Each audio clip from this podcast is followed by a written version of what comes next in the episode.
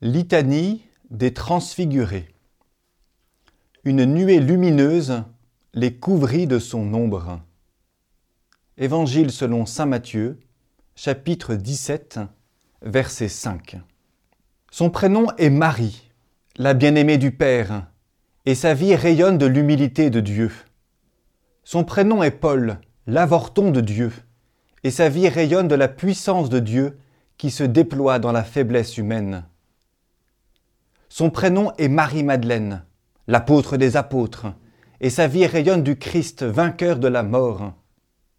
Il y a aussi Blandine, la jeune martyre de Lyon, sa vie rayonne de la fidélité de Dieu dans nos épreuves. Benoît, le Père des moines, sa vie rayonne de la présence de Dieu dans notre solitude. François, le chevalier d'Assise, sa vie rayonne de la pauvreté de Dieu. Dominique, le prêcheur infatigable, et sa vie rayonne de la puissance de la parole de Dieu.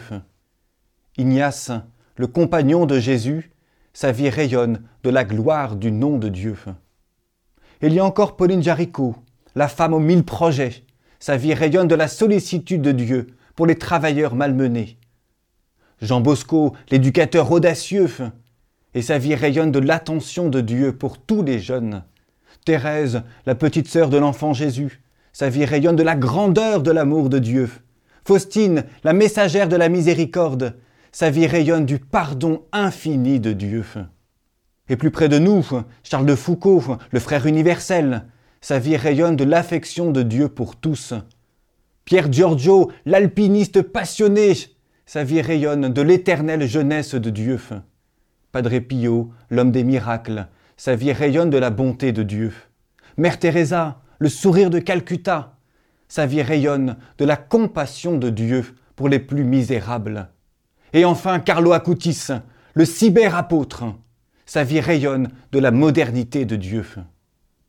Ces hommes et ces femmes, et tant d'autres, connus et inconnus, ont laissé la splendeur du Christ transfigurer leur vie.